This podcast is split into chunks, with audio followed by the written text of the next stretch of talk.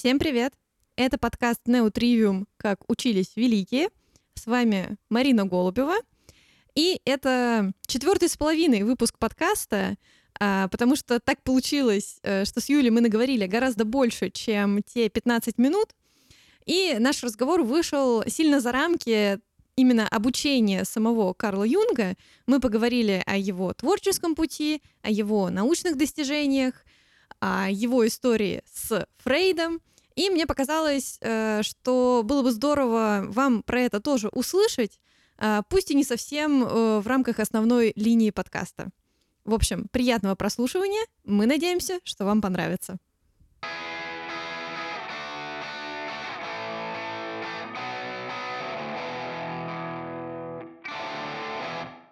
А, ему очень интересна была духовность, какая-то такая гуманитарная составляющая человеческого знания, и ему, конечно, он, он мечтал о том, чтобы найти какую-то специальность, какое-то место, где можно соединить вот это рвение и познание в медицине и вот этот духовный глубинный пласт такой э, ну, можно, наверное, сказать, гуманитарный пласт.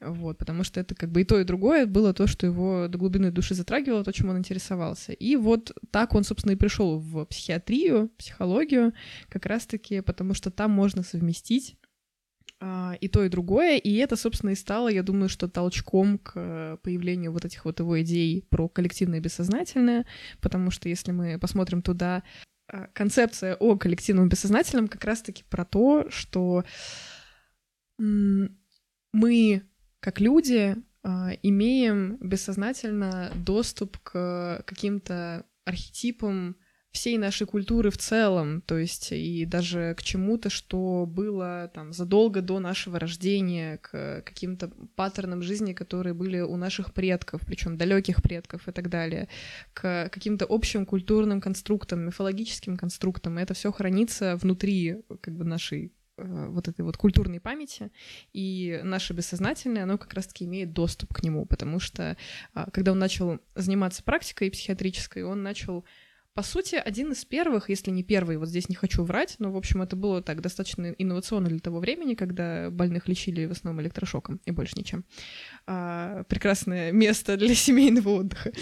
Вот. Я потом расскажу немножко... Небольшая ставка про лоботомию. А, да-да-да, вот. В общем-то, в тот период, когда он занимался психиатрической практикой и больных по большей части лечили именно электрошоком, было довольно инновационно, экспериментально э, попробовать проникать в бред больного. Потому что, как бы, ну, бред, он на то и бред. Какая разница? Это просто не связанная совершенно можно история. Можно не слушать. Да, можно не слушать, это просто, как бы, такой словесный полет. Э, мягко говоря, вот, ну, в общем, и Юнг, как раз-таки ему было интересно, вот это такой его инновационный э, шаг здесь был в том, что он начал искать в этом бреде систему и какие-то символы, э, которые клиент, да, больной использует, к которому он апеллирует, он начал пытаться находить эм, какие-то первопричины, предпосылки того, почему именно так бред устроен, почему именно такие образы возникают, именно такие архетипы, да-да, вот мы к ним и подобрались.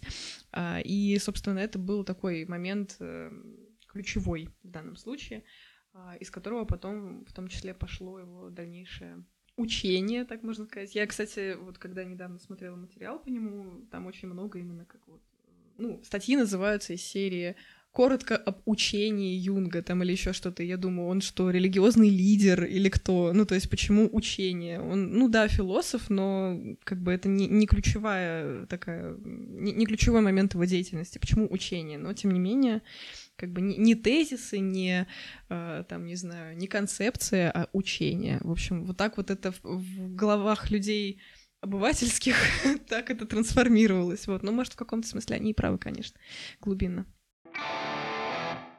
Э, тему интересных методов терапии в начале 20 века моя любимая история — это про то, как за лоботомию дали Нобелевскую премию. Потрясающе. Ну, да, подробнее про это можете, конечно, там загуглить, прочитать, но это был такой... Начало века было экспериментальным, мягко говоря. Вот. А в тему 12 архетипов э, сейчас эта тема активно используется, ну, просто вообще везде. Я просто не знакома по большей части как маркетинговая история, то, что сделать понятный образ, который соберет к себе людей, которые понимают, что ожидать от этого бренда. Но как бы интересно, как эта вся история из такой глубокой психологии переросла в довольно прикладную область там маркетинга и э, прочих таких, может быть, частично управленческих вещей. Так.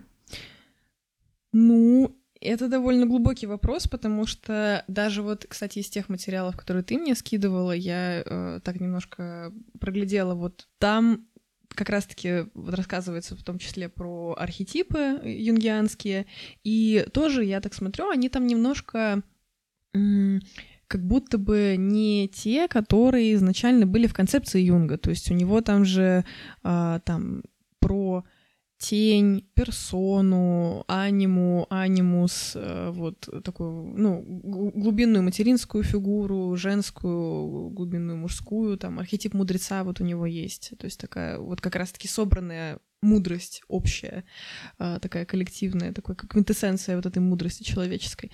Вот, их там много разных, и из того, что я помню как раз-таки, что там было, они сильно отличаются. И вообще сейчас, э, ну, как принципе, логично, что любая идея, когда попадает в какой-то широкий круг, она начинает очень по-разному трансформироваться, как-то совмещаться с чем-то еще, видоизменяться. В общем, такой получается Франкенштейн немного.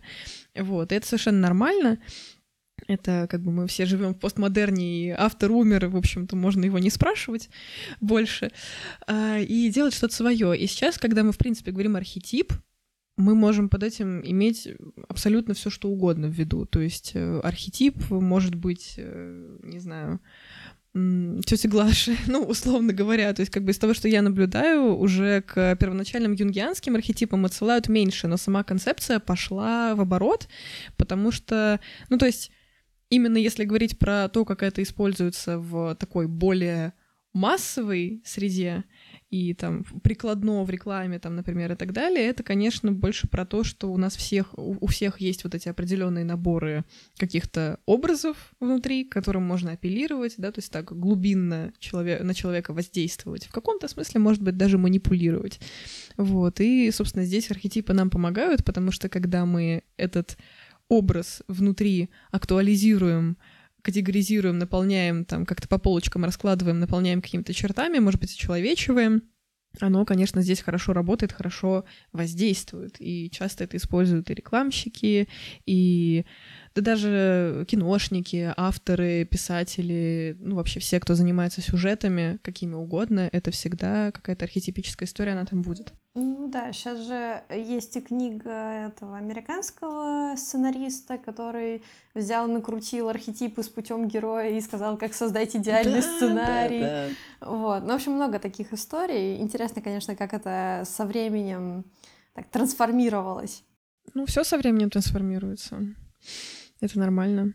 Кстати, помимо архетипов, а, вот тоже, кстати, к слову трансформации, помимо архетипов, а, Карл Густав Юнг вводит, ну, естественно, вот эту концепцию коллективного бессознательного, которая, в принципе, у всех на слуху. А, то есть не путать с Фрейдом, да? Фрейд — это просто про бессознательное, это его концепция. Юнг немножечко эту тему развил и вот придумал, так сказать, да, ну, открыл, актуализировал концепт э, коллективного бессознательного. Но помимо этих всех прекрасных вещей, Юнгу мы также, например, обязаны э, словами, которые мы используем в ежедневном таком повседневном обиходе, да, экстраверт и интроверт. Вот, по сути, это тоже его э, концепция, его авторство. Вот, и э, Юнг как, как раз-таки говорит, то есть в массовой культуре это трансформировалось в то, что мы просто себя категоризируем, что, ну вот я интроверт, я экстраверт. И часто могут быть вот эти вот споры из серии. Как ты можешь быть экстравертом? Э, ты же там сидишь дома, ничего не делаешь. Или наоборот, как ты можешь быть интровертом, если ты сейчас со мной общаешься? То есть как бы интроверт — это такой социопат, видимо, который вообще ни с кем не разговаривает. У Юнга э, как раз-таки немножко другая история. Во-первых, он говорит о том, что нету чистых экстравертов и чистых интровертов. Они как бы так или иначе у каждого человека есть черты и того, и другого. Просто какая-то более ярко выражена и более более того, она более ярко выражена на какой-то период жизни, то есть можно там быть интровертом, потом в какой-то момент в тебе начинают проявляться больше экстраверсивные черты, и наоборот.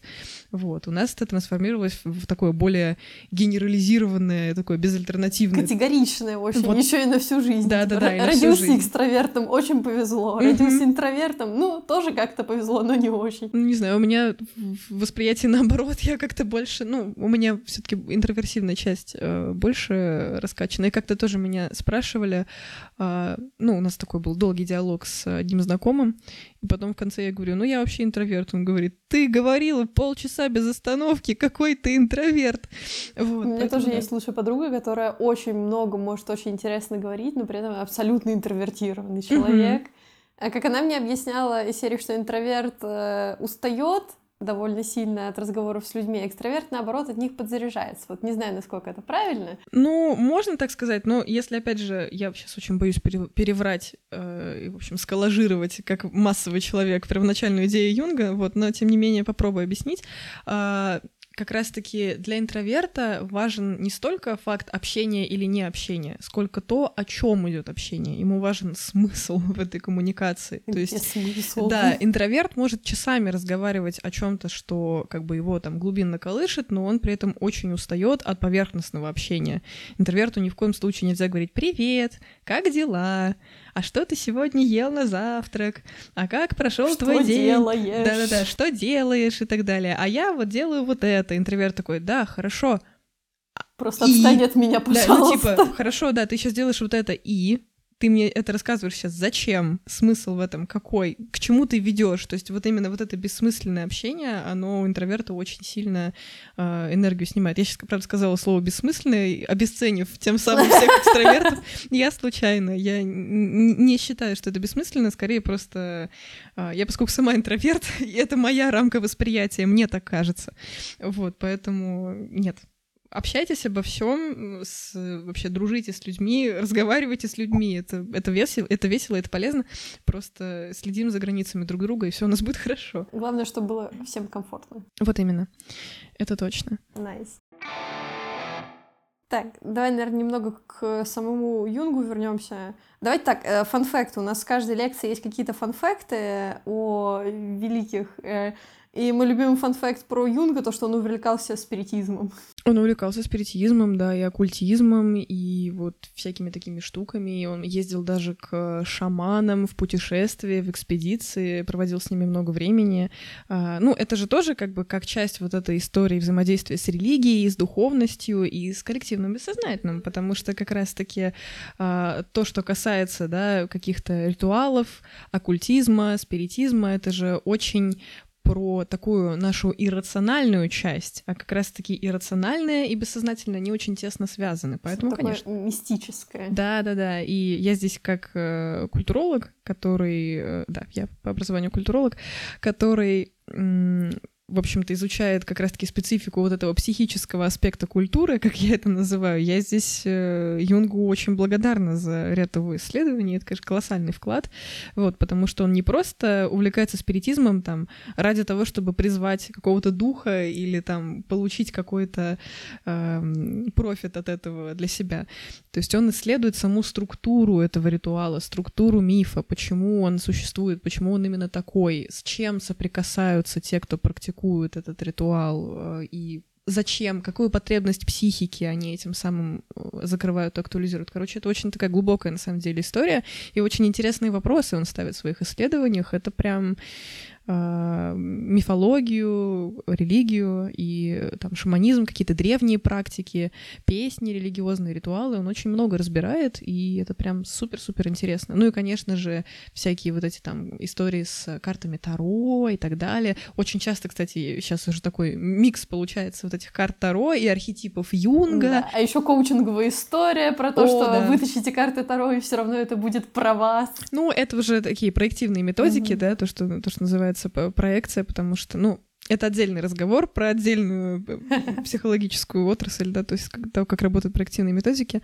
вот, а архетипы и вот это все это скорее больше про психоанализ. Да, психоанализ, кстати, если дословно переводить, опять же, с э, любимой Юнгом латыни, а, психо — это душа, это про душу, то есть, по сути, это анализ души. То есть того глубинного, что мы не можем в себе э, как бы вербализировать, осознать, озвучить. И вот какие-то образы, которые у нас возникают, это вот как раз все про психоанализ. А, ну и еще сны, естественно. Помимо религии и всего этого, он, конечно же, очень много. Ну и Фрейд тоже, они здесь оба хороши. Они очень большое внимание уделяли анализу сновидений, как раз потому что считали, что через сны проявляется бессознательное. То есть оно к нам ближе всего в этот момент, мы можем как бы с ним соприкоснуться и поговорить, задать ему вопросы. Оно нам ответит. Может быть, не так, как мы ожидаем, но ответит точно и очень-очень-очень правильно. Вот. Как интересно. А какие у них взаимоотношения с Фрейдом были? То есть... Э, а, они... Богатые.